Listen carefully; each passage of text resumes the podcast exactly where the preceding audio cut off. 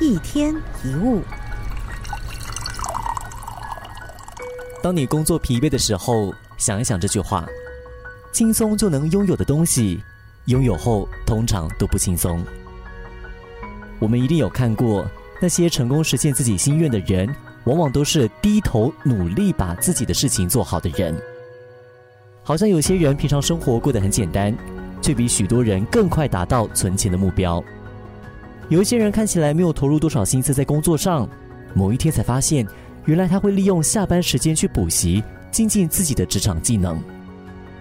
真正成功的人不会只在别人看得见的地方努力，更会在别人看不见的地方坚持。因为过程是一条持续的线，我们当下发生的事都只是上面的一个点，只有坚持下去，成功跟结果才会出现在线的另一边。不要去追求轻松的工作，因为这个世界上很少工作是真的轻松的。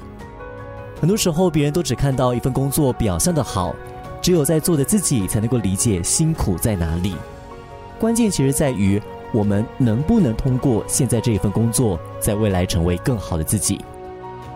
也许你对现在的工作感到非常的厌倦、讨厌，但也可以想办法从中学习，让自己有一天有能力找到喜欢的工作。很多让人惊叹的现在，都有着微不足道的过去。